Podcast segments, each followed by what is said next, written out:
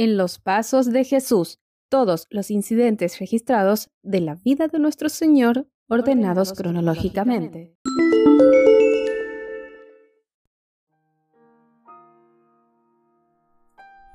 Hola, hola, hola, muy buenos días, buenas tardes, buenas noches. Soy el pastor Emanuel Azañé. Bienvenidos a Reconectados en los Pasos de Jesús. Qué bueno que estemos juntos siguiendo los pasos de nuestro Padre Celestial, de nuestro amante Salvador. En el último encuentro que tuvimos, nos detuvimos allí a eh, reflexionar en ese diálogo que Jesús tuvo con la mujer samaritana eh, allí Jesús yendo de camino hacia Galilea. Y hoy vamos a eh, centrarnos en un episodio que se da allí mientras Jesús continuaba su camino hacia, hacia Galilea. Luego de ese encuentro que mencionamos en el último capítulo, Jesús siguió su viaje. Ya muchos se habían allí en Galilea enterado de las nuevas de la limpieza hecha por Jesús en el templo y se decía también que se había declarado Jesús el Mesías. Pero hay un, detalle interesante, cuando Jesús eh, sigue su camino, no eh, se detiene allí en una de las localidades de esta región Nazaret, su, tierra natal. No creían en él, no habían abierto su corazón. Así que por esa razón Jesús prosigue su viaje y llega a Caná, que meses atrás había, la había visitado, con, participando en una, boda, haciendo un milagro que se difundió mucho por toda la, región. Y entonces allí, cuando Jesús entonces se, eh, se acerca a Canaán, Allí, a 25 kilómetros de esta localidad, había un pueblo llamado Capernaum, donde un noble judío al enterarse que a casi 30 kilómetros Jesús estaba allí, inmediatamente emprende el viaje para poder encontrarse con, con, Jesús. Este noble judío era un oficial del rey que tenía un hijo desahuciado y llega a Caná para pedirle ayuda a Jesús y se encontró con una imagen muy repetida. Jesús rodeado por los discípulos, pero rodeado por una gran multitud que, le seguía, eh, que buscaba allí alguna palabra, una sanidad, una simpatía de parte del Salvador.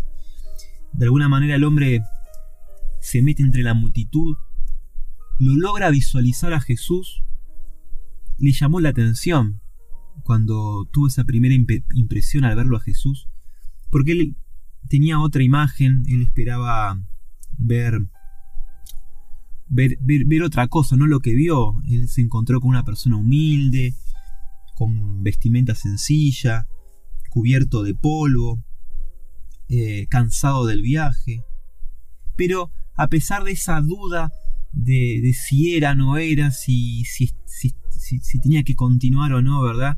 Eh, de ir hasta el final para pedirle ayuda, finalmente no se, no se dejó confundir y finalmente logró entrevistarse con Jesús, le explicó por qué lo buscaba y le rogó que lo acompañara a su casa, le rogó que lo acompañara a su casa porque su hijo estaba enfermo y necesitaba del toque de sanidad de Jesús. Cristo obviamente conocía su pesar, pero también sabía que en lo íntimo de este oficial del rey, de este noble judío, habían algunas condiciones que este judío en su mente se había colocado. Y una de las condiciones era creer en Jesús si es que recibía una sanidad de parte de, Jesús. Si es que su hijo sanaba, entonces iba a creer en Jesús. Cristo conociendo los pensamientos, como en, como en otras ocasiones, eh, declaró públicamente a todos los que estaban ahí, y el mensaje obviamente iba direccionado hacia este noble judío, y le dijo algo que está registrado allí en San Juan capítulo 4 versículo 48. Ustedes no creen si no ven señales y milagros? Era un reproche, ¿verdad?, que Jesús allí le estaba transmitiendo y que contrastaba con lo que habíamos mencionado en la última en el último encuentro, en el último podcast, contrastaba con los samaritanos que no vieron ninguna señal, no pidieron ninguna señal, no vieron ninguna señal y aún así creyeron. Eh, contrasta con eh, la gente de aquí de Cana que esperaba señal, ¿verdad? Esperaba señal para poder, para poder creer. O por lo menos con este hombre de Capernaum que esperaba esa condición cumplida para poder creer. Naturalmente el oficial sintió el golpe, aceptó el reproche y le dijo, Señor, ven pronto antes que mi hijo muera. Cambió allí su actitud, avanzó por fe y Jesús le dijo, vuelve a, tu casa, tu hijo vive. El hombre creyó lo que Jesús le dijo y se fue. Creyó sin ver, creyó. Y mientras regresaba a su casa, dice el texto bíblico, sus criados salieron a su encuentro y le dijeron, su hijo vive. Y les preguntó a qué hora habían comenzado a sentirse mejor su hijo, y le contestaron, ayer a la una de la tarde se le quitó la fiebre.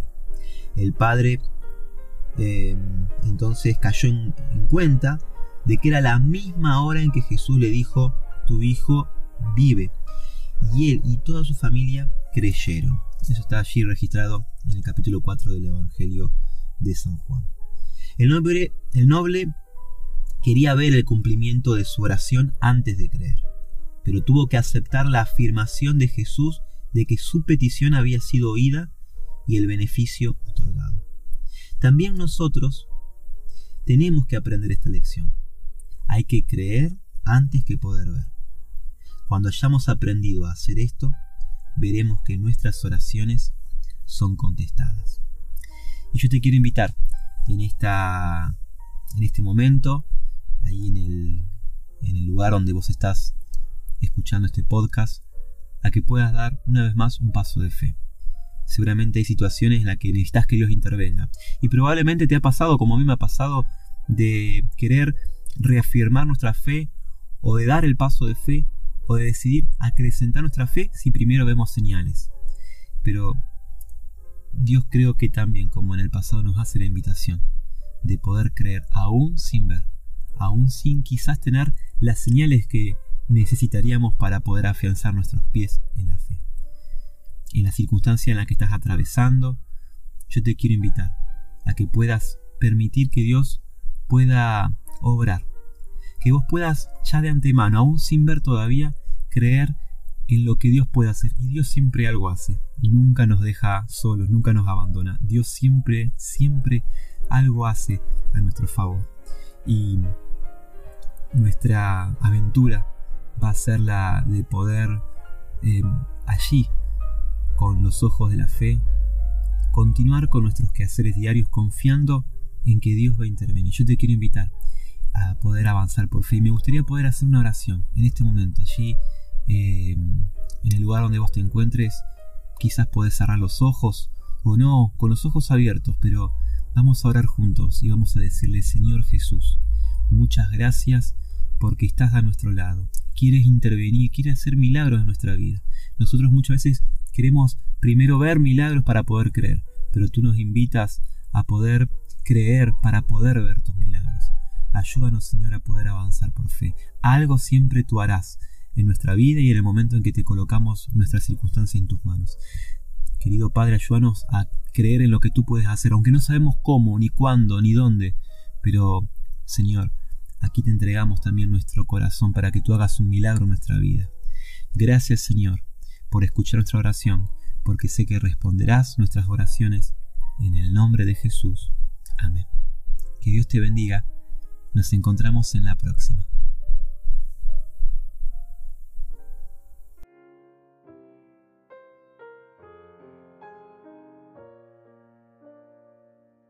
En los pasos de Jesús. Si quieres conocer más de la Biblia, solicita gratis un estudio bíblico para infantes, jóvenes o adultos al número de WhatsApp 387-522-3868 Nos encontramos nuevamente mañana